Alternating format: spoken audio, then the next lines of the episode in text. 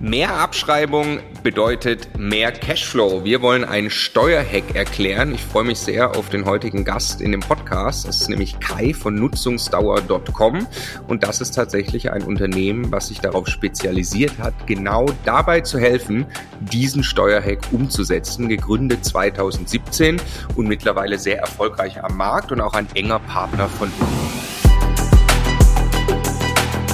Der Immokation Podcast. Lerne Immobilien.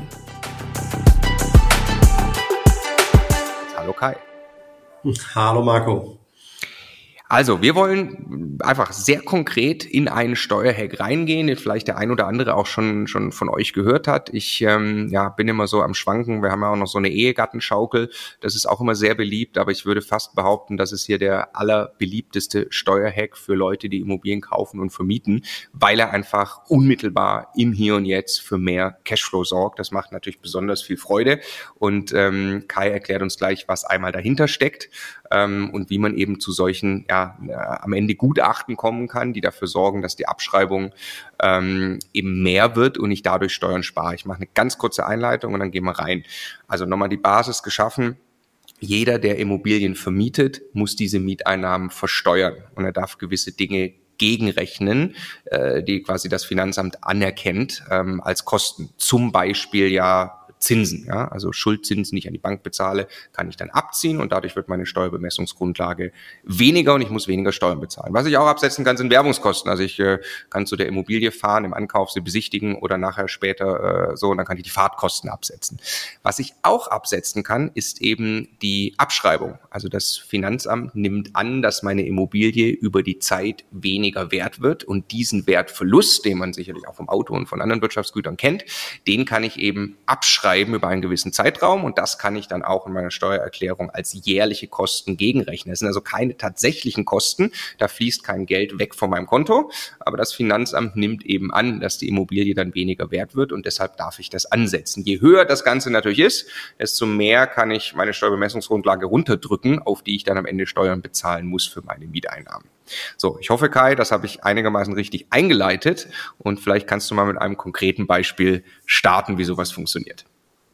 Ja, Gold richtig, Marco. Also klassisches Beispiel wäre, wenn du, wenn du jetzt zum Beispiel eine Immobilie kaufst, die einen Gebäudewert von 500.000 Euro hat, ähm, da geht zunächst einmal äh, das Finanzamt davon aus, dass du eine, eine Nutzungsdauer von 50 Jahren hast. Also das Finanzamt erlaubt dir standardmäßig zwei Prozent jedes Jahr von diesem Gebäudewert abzuschreiben. Das heißt, ähm, in diesem Beispiel wären es dann zwei Prozent von 50.000 Euro, also 10.000 Euro pro Jahr Abschreibung. Das ist erstmal der, der gesetzliche Standardfall für, ähm, für ein Bestandsgebäude.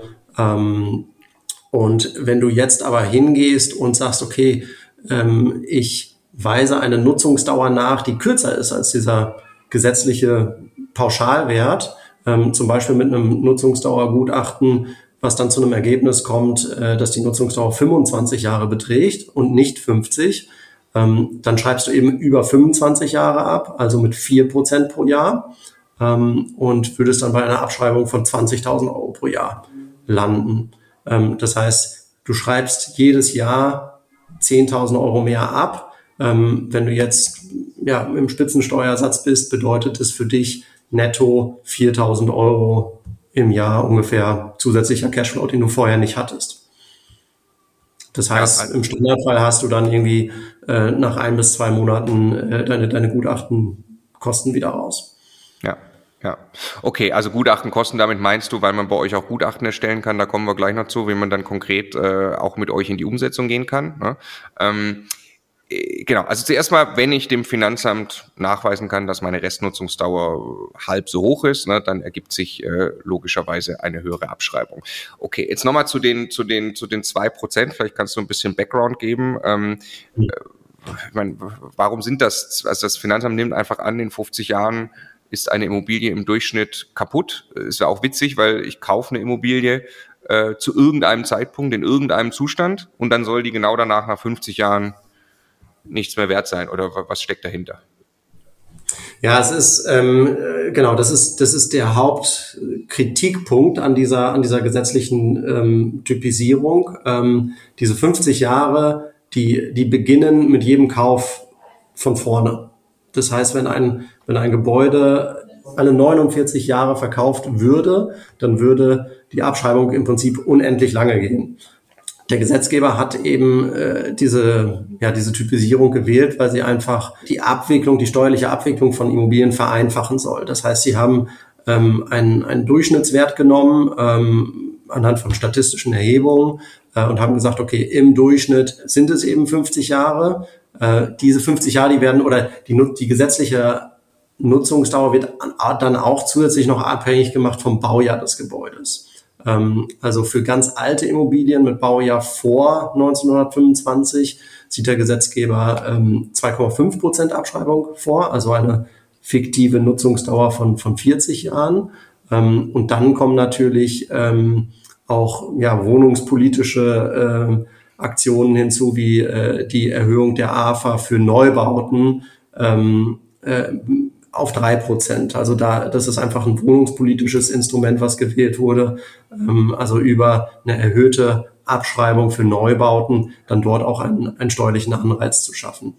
In den Begründungen dieser, diese, dieses Einkommensteuergesetzes ähm, steht auch ganz klar drin, warum man diese Ausnahme dann, diese Ausnahmeregelung auch eröffnet, weil man sagt, okay, wir sind uns bewusst, dass wir hier ganz klar mit pauschalen Werten zu tun haben, die nicht den in den allermeisten Fällen nicht die tatsächlichen Gegebenheiten irgendwie widerspiegeln. Ähm, und deswegen öffnet man das äh, dem, dem Steuerpflichtigen gegenüber, dass man sagt, wenn du eine andere Nutzungsdauer nachweisen kannst, dann kannst du eben diese auch als Grundlage für deine Abschreibung nehmen. Also es ist im Prinzip so eine Art Angebot an den Steuerpflichtigen. Ne, nimm gerne unseren pauschalisierten ähm, Abschreibungssatz oder wenn du es anders siehst, dann, dann weiß es bitte nach. Das ist ja. so das, das Optionsrecht, das dann jeder Vermieter hat.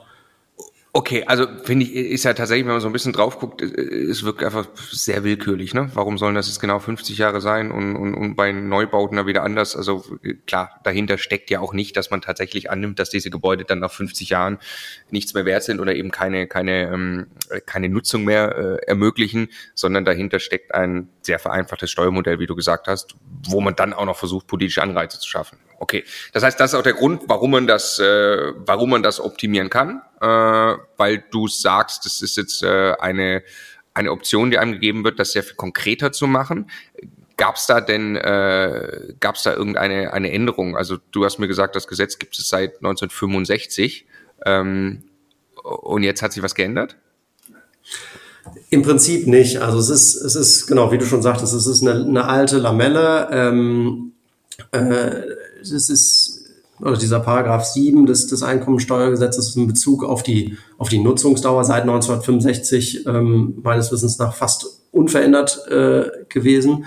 Ähm, der Grund, dass das Thema jetzt in, in letzter Zeit, sag ich mal, an, an, an Beliebtheit gewinnt, ist, weil lange Zeit unklar war, ähm, also zwischen Steuerpflichtigen und, und, und der Finanzverwaltung, ähm, war unklar, welchen Anforderungen muss denn dieser Nachweis überhaupt genügen. Also allen, allen, Beteiligten, allen Beteiligten ist klar gewesen, äh, der Steuerpflichtige oder der Vermieter kann diesen Nachweis bringen. Äh, wie er diesen Nachweis zu bringen hat, ähm, darüber gab es eben Streit. Ähm, also Finanzämter haben sich lange auf den Standpunkt gestellt, dass, ähm, dass der Vermieter äh, eine kürzere technische Nutzungsdauer ähm, nachweisen muss. Also dass er im Prinzip nachweisen muss, dass das Gebäude ähm, zum Beispiel in sich äh, zusammenfällt, weil es eben die Statik nicht mehr hergibt. Ähm, und äh, das war lange Zeit der Standpunkt. Dagegen haben einzelne Vermieter geklagt, weil sie gesagt haben, es gibt auch, ähm, es gibt neben der technischen Nutzungsdauer auch eine wirtschaftliche Nutzungsdauer, ähm, die sie dann auch entsprechend für die Verkürzung der Nutzungsdauer ranziehen wollten.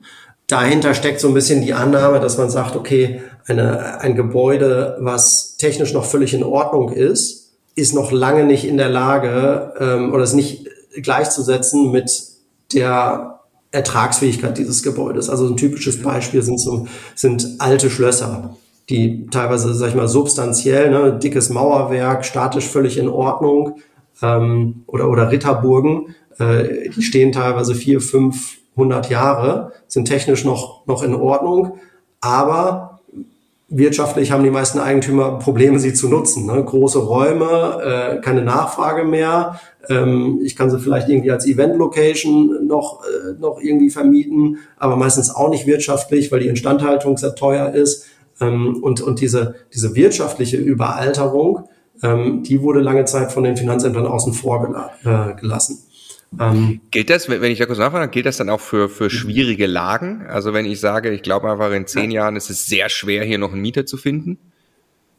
Genau, also das, das, kann, das kann auch ein Thema sein, dass man sagt, okay, äh, sterbende Stadt zum Beispiel ähm, äh, oder aber auch schlechte Grundrisse. Ne? Es gibt ja auch immer noch, es gibt immer noch Gebäude, ähm, bei denen die Wohnungen selber keine eigene Toilette haben ne, wo, wo es dann irgendwie ein WC auf dem, auf dem Flur gibt äh, und äh, das wird dann zwischen allen Mietern geteilt. Dass das kein zeitgemäßer Grundriss ist, ist mittlerweile allen klar. Aber wenn, wenn sich jetzt so, ein, so, ein, so eine Finanzverwaltung auf den Standpunkt stellen würde, ja, dann weiß mir, äh, weiß mir nach, dass das, äh, dass das Gebäude einstürzen wird. Ja, vielleicht steht es trotzdem noch 50 Jahre.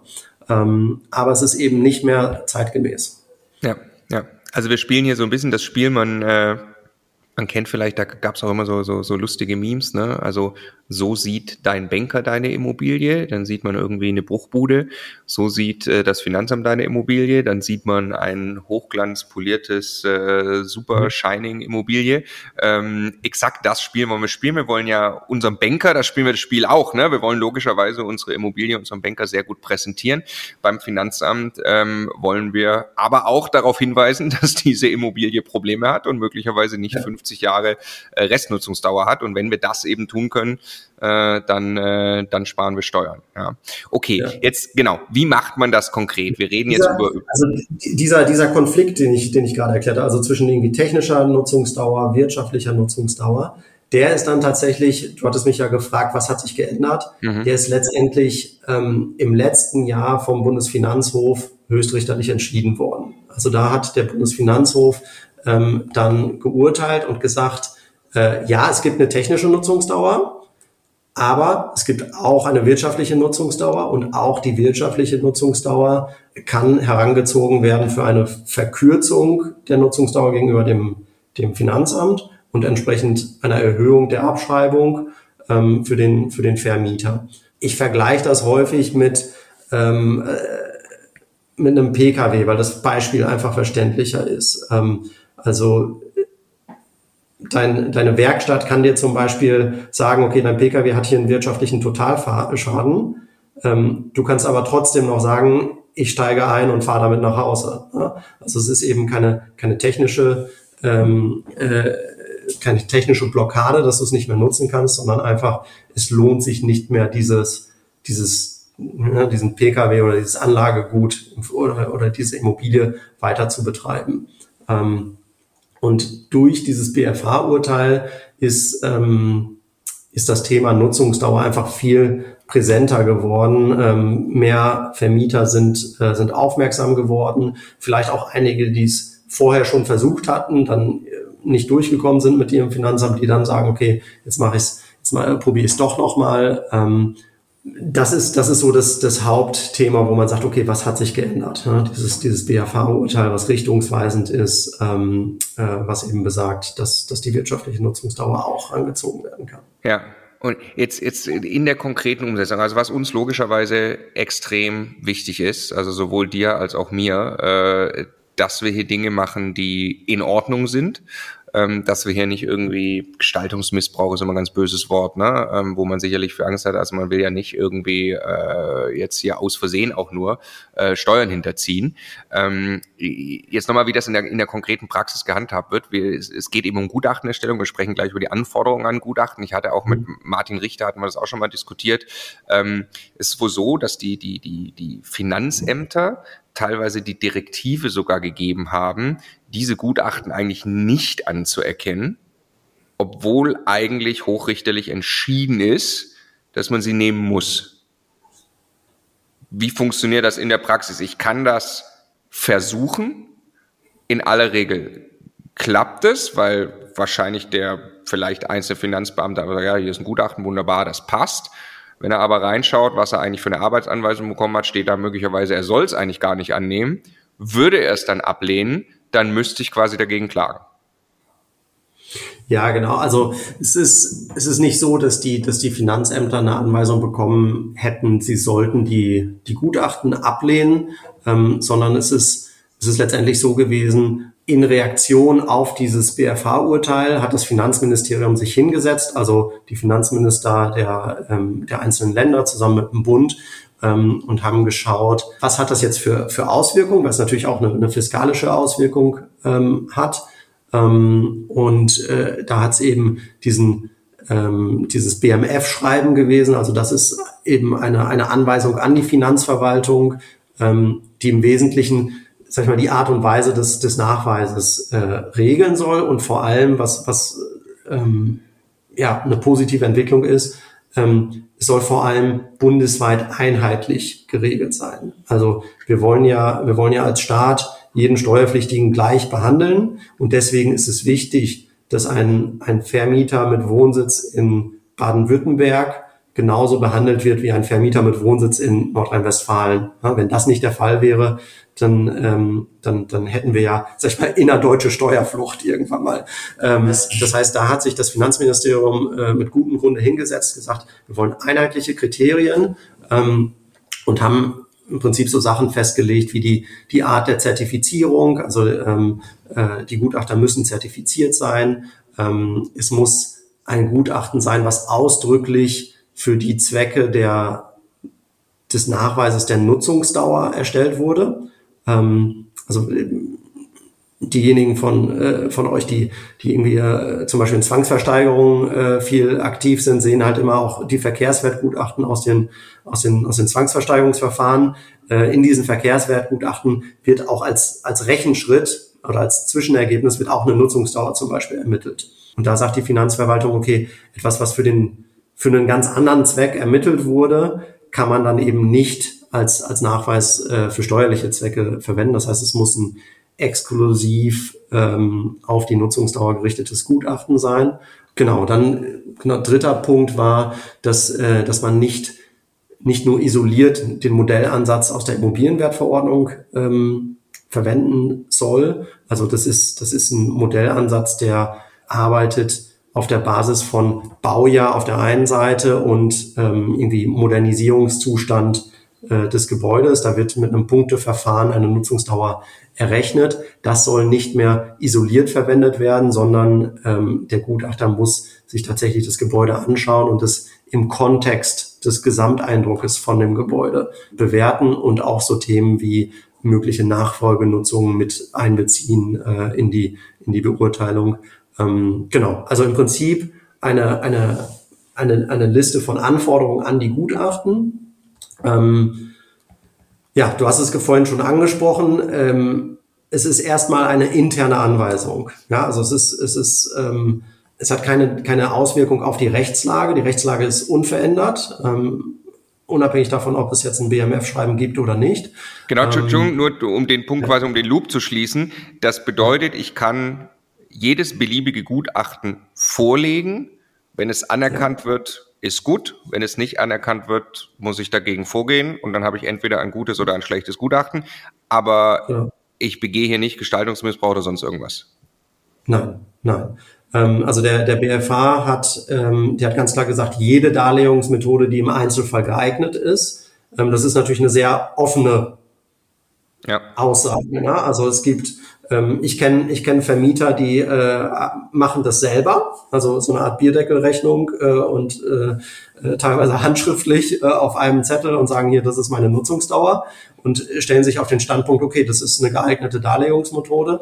Ähm, wir machen es, wir machen so, wir, wir, kennen ja die Anforderungen, wir können den Anforderungen genügen und äh, dementsprechend sagen wir, der, der, der einfachere oder der reibungslosere Weg ist natürlich ein, ein Gutachten vorzulegen, was den eigenen Anforderungen der Finanzämter auch, auch entspricht. Man muss sich ja auch immer wieder in die, in die Schuhe des, des Finanzbeamten ähm, stellen und sagen, okay, der kriegt jetzt was auf den Tisch und muss eine Entscheidung treffen. ähm, was ist für diese Person einfacher? Ähm, will ich, will ich, äh, will ich, sag ich mal, eine, eine Grundsatzdiskussion führen und äh, meinen Standpunkt vertreten oder nehme ich die Anforderungsliste und mache an jedem Punkt einen Haken dran? Ähm, beides ist aber von der Rechtslage her gesehen immer noch möglich. Also man kann tatsächlich ähm, es gibt Leute, die machen es selber. Es gibt Leute, die ja, verwenden auch immer noch nur den ähm, Modellansatz, dass sie einfach sagen, Baujahr, drei Punkte, Rechenergebnis ist eine Nutzungsdauer von so und so vielen Jahren. Ähm, das stößt natürlich auf Gegenwehr, weil, ähm, weil die Finanzämter eben diese, diese Anweisung haben. Also der Finanzbeamte, der dann so ein Gutachten durchgehen lässt, der äh, entspricht dann nicht der Weisung, die er von seinem letztendlich von seinem höchsten Vorgesetzten bekommen hat. Das heißt, der Finanzbeamte macht sich dann selber wieder angreifbar, indem er das durchgehen lässt. Es ist natürlich so eine, ähm, so, eine, so eine Sache, das ist ja ungefähr so, wie wenn es, äh, sage ich mal, im, äh, im Flugverkehr, wenn es, äh, wenn es irgendwie ähm, Schadensersatzansprüche für ausgefallene Flüge gibt, die gesetzlich geregelt sind. Und der Lufthansa-Chef sagt aber dann nachher seinen, seinen ganzen Kunden, Kundenservice-Mitarbeitern, was auch immer da an Forderungen gestellt wird, zahlt es nicht aus. Ja, das kann funktionieren. Das Geld wird nicht ausgezahlt an die Passagiere. An der Rechtslage hat es aber nichts geändert. Es kann theoretisch immer noch jeder dieser Passagiere sagen, ich habe aber ein Anrecht darauf und ähm, ich ziehe damit vor Gericht. Äh, und dann wird tatsächlich nur die Rechtslage beurteilt und eben nicht die interne Anweisung innerhalb dieser, dieser Organisation. Also so, so etwa muss man sich das von der, von der Dynamik ähm, vorstellen. Wir sind aber in den, in den meisten Punkten begrüßen wird es eigentlich, was da, ähm, was da stattgefunden hat. Also gerade dieser, dieser Gedanke der Einheitlichkeit. Ne? Also dass, dass, äh, dass deutschlandweit die gleichen Kriterien von allen ähm, Vermietern verlangt werden. Ne? Das, äh, das ist, glaube ich, ein ganz wesentlicher Punkt. Okay, jetzt müssen wir mal kurz den, den Sidestep machen, wer ihr denn seid. Also jetzt ist es offensichtlich sehr sinnvoll, äh, wenn ich äh, ein solches Gutachten habe, das im Idealfall dann eben auch anerkannt wird. Und das hast du, habt ihr vor einigen Jahren erkannt als eine Chance, ein Unternehmen und ein Geschäftsmodell zu etablieren. Erklär mal, wie kam es zur, zur Gründung von Nutzungsdauer.com und was ist eure Idee? Also es war, es war ursprünglich so, ähm, genau, 2017, also noch vor dem BFH-Urteil, bevor das Thema, sag ich mal so, in den, in den Mainstream kam, da ging es um, um eine eigene vermietete Immobilie.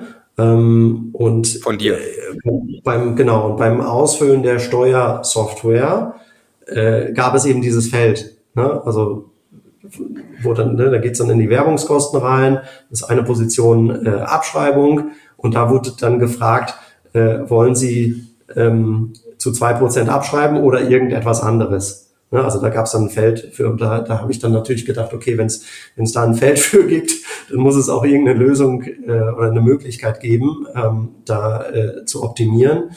Habe dann etliche Gutachter angefragt, die alle nur mit den Köpfen geschüttelt haben. Ne? Wissen wir nicht, wie wir das äh, wie man das macht oder äh, geht nicht oder so ein Gutachten gibt es gar nicht. Ähm, und äh, daraus ist tatsächlich dann, äh, sag ich mal, die, die Idee entsprungen, okay, äh, äh, dann, dann mache ich es mal selber. Ähm, also ich habe selber ähm, auch, auch akademischen Immobilienhintergrund und äh, habe gesagt, okay, wenn ich da jetzt schon so ein, so ein Masterabschluss in, äh, in Immobilienwirtschaft habe, dann, äh, dann schreibe ich mir mal selber ein Gutachten, so wie ich das eben beurteile. Und äh, das ist erfolgreich durchgegangen, ähm, also auch vor dem BFH-Urteil schon. Und daraus entstand dann die Idee, okay, das, das ist ein steuerlicher Hebel für Vermieter ähm, und das kann eben auch für andere interessant sein. Ja, und äh, äh, es, ging, es ging ein bisschen halbherzig los mit, mit einer äh, gebastelten Webseite, äh, kleines Formular drauf. Ähm, ähm, und äh, da habe ich dann ja nach kurzer Zeit äh, dann äh, entsprechend ja, Partner reingeholt, äh, die, die sowohl, ähm, sag ich mal, die, die gutachterliche Seite abdecken können, als auch den Kundenservice. Ähm, und daraus ist, ist das Ganze eben, eben entstanden. Ja, und es ist eine sehr, sehr spannende Geschichte, weil sich weil das Thema auch heute noch immer weiter in Entwicklung ist. Ne? Also das, äh, der, ähm, es ergeben sich ständig neue, neue Ansatzpunkte, auch inhaltlich, die, die spannend sind. Ne? Also zum Beispiel so eine Frage, wie, wie wirkt sich jetzt die, die GEG-Novelle mit, mit, den, mit den Heizungsthemen, wie wirkt sich die auf Nutzungsdauern von Gebäuden aus? Ähm, äh, wie, wie gehe ich irgendwie mit, ähm, mit, mit, mit Dachgeschossausbauten um? Ne? Also es sind auch inhaltlich hochspannende Fragen, die sich, die immer wieder neu aufkommen und, ähm, äh, und auch dazu führen, dass, äh, dass, dass wir unsere Ansätze irgendwie weiterentwickeln, ähm, um, äh, um da eben ja, bestmöglich und auch möglichst, ähm, möglichst, äh, sag ich mal, sachgemäß dann diese, diese Gebäude auch zu beurteilen. Also saukoole Idee, ne? dann hinzugehen und sagen, okay, ich mache nutzungsdauer.com und äh, biete den Leuten die Möglichkeit, solche Gutachten zu bekommen. Also äh, ja, sehr, sehr geil, glaube ich, das Potenzial erkannt. Und jetzt, wie, wie, wie macht ihr das? Also ihr, am Ende seid ihr logischerweise getrieben davon, dass möglichst viele Fälle erfolgreich sind. Wie läuft bei euch dieser Service ab und wie viele Fälle sind erfolgreich? Also wir sind, ähm, wir haben, wir haben relativ früh schon, ich weiß nicht, wann das gewesen ist, ähm, es hat natürlich immer diesen, diesen Zweifel der, der Vermieter gegeben, okay, ich, ich soll hier Geld ausgeben für ein Gutachten, was, wenn es nicht anerkannt wird? Ja, ähm, also dann, dann ist, dann habe ich irgendwie Geld aus dem Fenster geschmissen. Ähm, und äh, wir sind relativ früh schon rangegangen und haben gesagt, diese, dieses, dieses Risiko müssen wir eigentlich dem, dem Vermieter nehmen, ähm, weil wir wollen nicht, dass, dass jemand dort auf, auf seine steuerlichen Möglichkeiten verzichtet, sag ich mal, aus Risikogedanken, die wir, die wir nicht teilen. Ne? Also für uns ist die, ist die Rechtslage klar. Ähm, deswegen sagen wir, wir, ähm, wir, wir können, wir können dir als Vermieter nicht, nicht garantieren, dass es durchgehen wird, weil das ist einfach eine Entscheidung, die nicht in unserer Hand ist. Wir können aber sagen, wir geben dir eine, wir bieten dir eine Geld-Zurück-Garantie an. Ähm, das hat für uns den Vorteil, dass die Leute ähm, es beauftragen, aber dass wir auch das Feedback nachher bekommen. Ja, wenn jemand, wenn jemand eine Rückfrage bekommt von seinem Finanzamt, ähm, wo zum Beispiel gesagt wird, ja, äh, ähm, so nach dem Motto, ich weiß nicht, die, die Statik des Gebäudes ist aber doch gar nicht einsturzgefährdet, dann, dann kriegen wir dieses Feedback mit weil, die, weil unsere Auftraggeber sich bei uns wieder melden. Ähm, und wir haben die Möglichkeit, äh, dabei zu helfen, das zu adressieren und äh, eben auch inhaltlich und, und sachlich äh, dann, dann zu beantworten. Genau, zur, zur Quote. Die Fälle, wo das passiert, wo es Rückfragen gibt äh, von Finanzämtern, das sind aktuell unter fünf Prozent unserer Gutachten. Ähm, und dort ist es tatsächlich so, dass wir, ähm, dass es, dass es, also von diesen fünf Prozent sind, sind der allergrößte Teil Gutachten, die in den letzten, im letzten Jahr zum Beispiel erstellt wurden, bevor es die BMF-Anweisung gab. Dementsprechend waren die natürlich noch nicht konform mit, äh, mit dem BMF-Schreiben und den Anforderungen, die da genannt wurden. Äh, und genau mit diesem Einwand kommt dann äh, womöglich das Finanzamt äh, und das sind die Fälle, wo wir sagen, ähm, wir, äh, wir stellen ein neues Gutachten aus ähm, auf aktuellem Stand, was eben den Anforderungen äh, gerecht wird. Das wird dann eingereicht. Ähm, bei, in den meisten Fällen ist dann Schluss.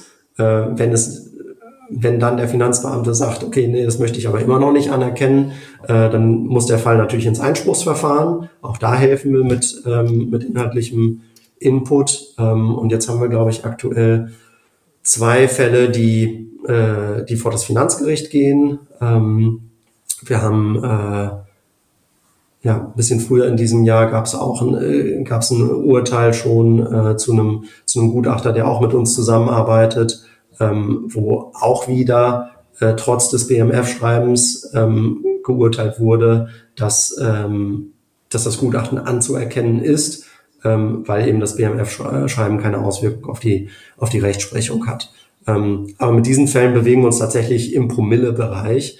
Äh, also man muss jetzt nicht darauf äh, davon ausgehen, okay, wenn ich jetzt so ein Gutachten einreiche, dann lande ich irgendwie früher oder später vor Gericht, sondern es sind tatsächlich ähm, äh, Ausnahmefälle und wir gehen auch davon aus, dass sich das, je mehr Gerichtsurteile dazukommen, dass sich dann sowohl die Rechtsprechung als auch die Handhabung in den, in den Finanzverwaltungen dann dementsprechend settelt ähm, und, äh, und, sich, und sich einpendelt. Ähm, also wir beobachten teilweise auch, dass, ähm, äh, dass einzelne Finanzämter ähm, auch noch gar nicht informiert sind über das BMF-Schreiben oder über das BFH-Urteil, also wo wir auch ein Stück weit noch Aufklärungsarbeit äh, zu leisten haben, anstatt also es ist äh, tatsächlich mehr Aufklärung als als als Streit, ne? sondern man tauscht sich einfach ähm, ja inhaltlich und sachlich über die Themen aus.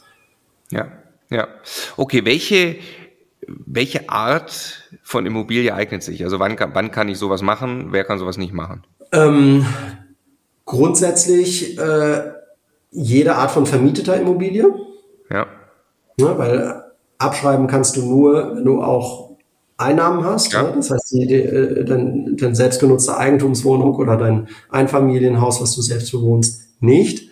Besonders interessant sind natürlich, ähm, sind natürlich äh, Immobilien. Also ich würde sagen, alles, was Baujahr älter als 1990 ist, würde ich zumindest einmal vorprüfen, dass man schaut, okay, ist es interessant, äh, hier ein Gutachten zu erstellen oder nicht. Ähm, bei Gewerbeeinheiten äh, schon früher. Also da kann es tatsächlich ähm, äh, bei, bei Gewerbeobjekten kann es tatsächlich auch sein, dass ein Neubau schon äh, direkt mit einer verkürzten Nutzungsdauer startet. Ähm, genau, bei Wohnimmobilien würde ich sagen 1990 und älter. Ja. Ne? Keine Garantie, aber zumindest, äh, zumindest sollte das so auf der Checkliste des Vermieters sein, dass er zu, zumindest einmal vorprüft, könnte dort ein, ein Gutachten interessant sein oder nicht. Ja, okay. Allgemein gesprochen, worauf würdest du achten? Jetzt äh, ist, ist, ist klar, äh, also man, man kann das über euch machen. Ihr habt euch darauf spezialisiert und professionalisiert. Wir selbst haben das auch schon mit euch getan und partnern ja eben auch, wenn wir auch gleich sagen, wie, für jeden, der das nutzen möchte. Du hast auch gesagt, man kann es auch selber einfach auf dem Bierdeckel machen. Ähm, genau, worauf würdest du grundsätzlich achten, damit dieser Vorgang möglichst erfolgsversprechend ist? Außer logischerweise also euren Service zu nutzen. Der, der Startpunkt ist, ist definitiv äh, die, die Zertifizierung des Gutachters. Ähm, mhm. Also da würde ich, äh, das müsste einer äh, entweder ein öffentlich bestellter Gutachter oder ein nach DIN ISO-Zertifizierung, ja, ein nach DIN ISO-zertifizierter Gutachter sein. Ja, also ich würde auch vorab den Gutachter fragen, ähm, kennst du denn das BMF-Schreiben vom 22.02.2023 und, und sind deine Gutachten konform damit? Weil meine Ansicht ist, klar, man kann sich über die Rechtmäßigkeit streiten, aber äh, wenn man es erfüllen kann, warum erfüllt man es dann nicht? Ja, ähm, und das, das wären eigentlich meine, meine, Haupt, meine Hauptpunkte bei der, bei der Begutachtung.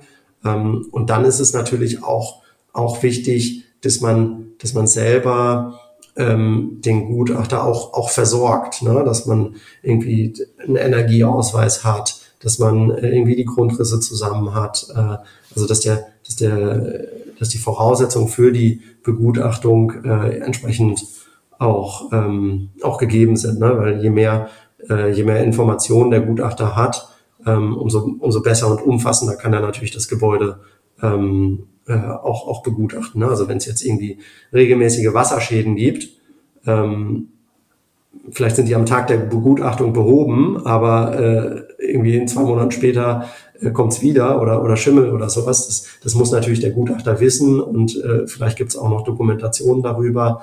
Ähm, also da wirklich äh, füttern, äh, damit es eben auch ein umfassendes, ganzheitliches Bild dann sein kann. Ja. Ja, also ich glaube, das macht eine Menge Sinn, auch wenn es auch Arbeit bedeutet, zum Beispiel Gutachter zu, zu füttern. Aber ich, ich komme jetzt mal kurz über eine andere Herleitung noch, Mietrendite. Was kämpfen wir nicht alle dafür, dass wir dass wir hohe und gute Mietrenditen haben mit äh, unseren Investitionen. Und wenn ich jetzt, äh, keine Ahnung, sechs, sieben Prozent Mietrendite habe ähm, und ich habe äh, eine Abschreibung, die ich normalerweise dagegen von zwei Prozent, die kriege ich auf vier Prozent hoch, darauf dann ja wieder aber den Steuersatz. Also wenn ich jetzt ein knappes halbes Prozentpunkt mehr Mietrendite auf diesem Weg am Ende quasi äh, zusätzlich bekomme, dann war das, äh, glaube ich, sehr, sehr diesen Aufwand wert. Ja. Und ähm, genau, wir finden es eben toll, äh, weil ihr euch wirklich darauf spezialisiert habt, äh, das dann leicht umsetzbar zu machen. Ähm, muss der Gutachter rausfahren? Noch eine Frage? Ähm, es ist weder, also weder gesetzlich noch im BMF-Schreiben ähm, ist, es, äh, ist es geregelt. Also es gibt zum Beispiel bei, bei Verkehrswertgutachten gibt es, ähm, gibt es eine Anforderung, dass die persönlich besichtigt werden müssen.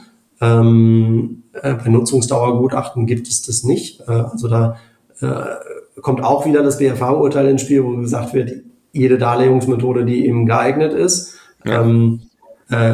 Wir stellen uns auf den Standpunkt, es ist nicht erforderlich, ähm, weil wir einfach sagen, wenn ein Eigentümer uns umfangreiche Dokumentationen schickt, ne, Fotos von, von den Wohnungen, äh, wie sieht's im Keller aus, dann können wir diese, diese Unterlagen beurteilen und können uns daraus ein Bild äh, machen, ähm, was dann auf Basis dieser Unterlagen richtig ist. Ne? Klar kann dann eine Finanzverwaltung sagen, okay, woher weiß der Gutachter überhaupt, dass die Fotos aus dem Gebäude sind und nicht irgendwie ähm, aus einer Schrottimmobilie, die irgendwo anders steht.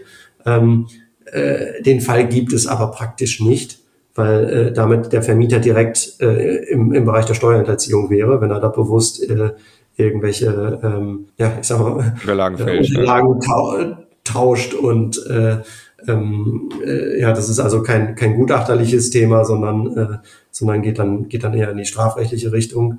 Ähm, äh, also wir sind der Meinung, es ist nicht erforderlich.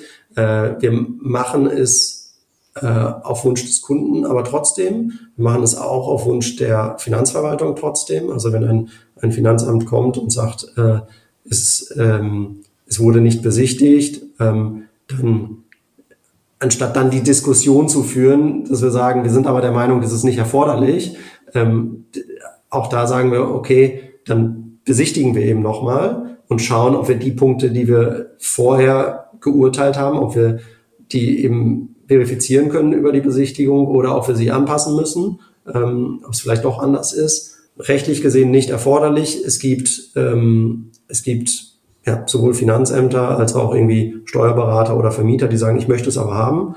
Äh, und in den Fällen wird es eben gemacht. Okay, was kostet so ein Gutachten bei euch? Es ist abhängig von der Wohn- und Nutzfläche, ähm, startet bei 795 Euro netto äh, und hat dann entsprechend nach Größe der Immobilie ähm, äh, eine Staffel. Es gibt, ähm, es gibt Rabatte für, für Großkunden, also wenn man irgendwie fünf oder mehr äh, Immobilien gleichzeitig einreicht. Genau, die, die Ersteinschätzung, also die Frage, wird sich ein Gutachten lohnen oder nicht, die ist bei uns kostenlos, ähm, weil wir eben den Anspruch haben, dass äh, wir möchten nur nur Aufträge haben, die auch irgendwie eine Berechtigung haben. Also wenn der, wenn der Vermieter nichts, äh, äh nichts durch das Gutachten sparen kann, dann wollen wir das Gutachten auch nicht schreiben. Ja, sehr gut. Ja.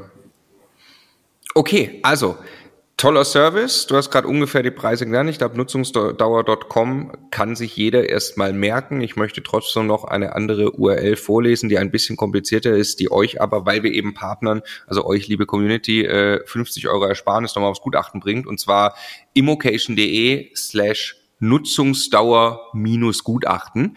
Ähm, da kommt ihr direkt auf quasi die Partnerseite von Nutzungsdauer.com und Immocation. Ihr könnt das auch auf der Immocation Homepage übers Menü bei Tools könnt ihr es auch finden. Ähm, und dann gibt's quasi nochmal 50 Euro Rabatt. Also, wir freuen uns sehr auf viele gesparte Steuern. Wie sagt Martin Richter immer, äh, die gesparten Steuern, äh, die sind am, am Ende landen sie in der Hand von Investoren, die damit Gutes tun, nämlich zum Beispiel weiteren Wohnraum zur Verfügung stellen. Und daran arbeiten wir alle, würde ich sagen. Also vielen herzlichen Dank, Kai, für das spannende Gespräch. Danke dir, Marco. Ciao.